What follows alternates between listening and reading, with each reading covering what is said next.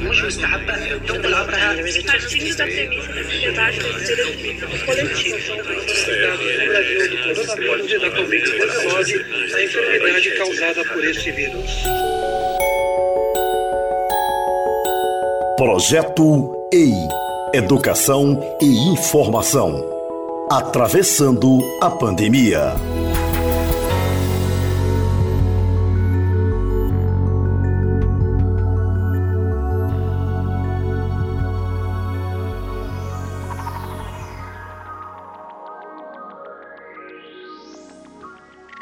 Vivemos tempos de redescobertas em relação ao tempo do mundo e em relação a um tempo que nos é próprio. Um tempo expresso, por exemplo, em esperar da ciência o cumprimento de todos os estágios necessários para o desenvolvimento da vacina contra o famigerado vírus que nos virou a vida de cabeça para baixo. Ou, se analisarmos intimamente, esperarmos do mundo e o mundo esperar de nós um pouco mais de paciência como na música do artista Lenine. Um pouco mais de paciência. Entre medos e anseios decorrentes de um futuro incerto, podemos buscar abrigo no mundo literário, como por exemplo na obra Cem Anos de Solidão, de Gabriel Garcia Marques. Nessa obra, nem mesmo o universo maravilhoso da fictícia aldeia chamada Macondo, em um dado momento da história, esteve livre das pestes. Uma vez detectada a peste da insônia, chefes de família se reuniram a fim de tomarem as devidas providências para que a doença não se espalhasse. E assim, como escreveu Garcia Marques, a peste foi mantida circunscrita ao perímetro do povoado. Tão eficaz foi a quarentena que chegou o dia em que a situação de emergência foi considerada coisa natural e organizou-se a vida e o trabalho retomou seu ritmo, até que a cura do mal finalmente viesse. Da literatura para o mundo real, enquanto a ciência busca a vacina contra o vírus, vamos seguindo com protocolos de segurança, ressignificando hábitos por meio da incorporação de novas práticas. Mas as transformações são inegáveis.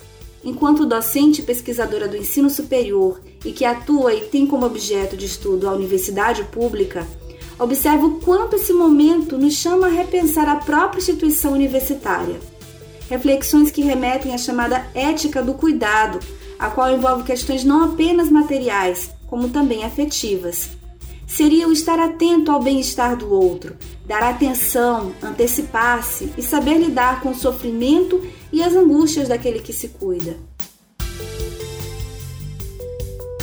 Erigido a um valor social, o cuidado nesses tempos de pandemia também ganha relevo jurídico, por exemplo, quando da aprovação de políticas de auxílio emergencial, justamente para que, além da atenção à questão da renda, as pessoas possam cuidar de si e de suas famílias no momento em que o distanciamento social se faz necessário. Nessa perspectiva, o cuidado se mostra como algo presente também na função social que a universidade exerce, uma vez que essa função não se esgota apenas enquanto lugar referenciado de produção do conhecimento ou de formação de recursos humanos, mas também como um lugar voltado para a construção da cidadania, sempre atento às demandas por igualdade de oportunidades pelos mais diversos grupos sociais. Nesse passo, medidas que promovam a acessibilidade digital para estudantes em situação de vulnerabilidade social em tempos de ensino remoto demonstra a assistência material que a universidade deve prestar para que o fosso da desigualdade social não se torne ainda mais profundo.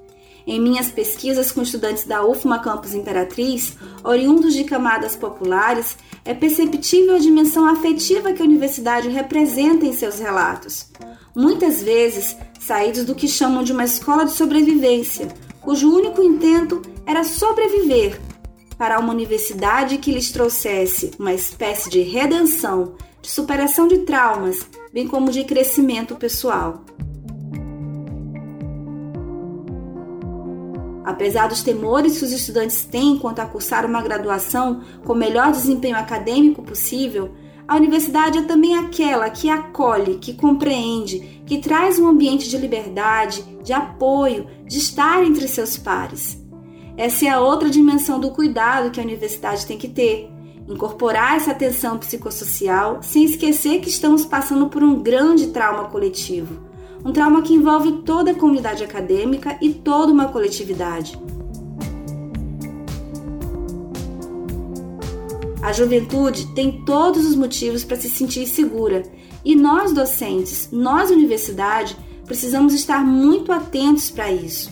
Estamos diante de um mundo novo, de uma nova sociabilidade, de uma nova saúde pública, de uma nova educação, que só conheceremos na medida que avançarmos essa fronteira.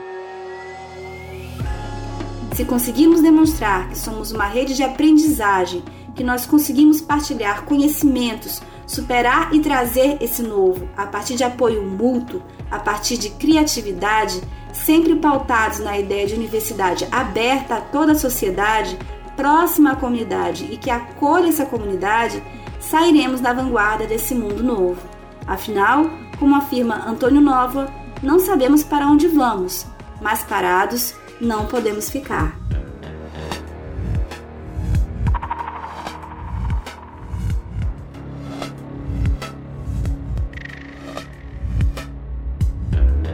Seguiremos juntos atravessando a pandemia. Eu sou Ellen Pantoja, professora do curso de Direito da UFMA Campus Imperatriz.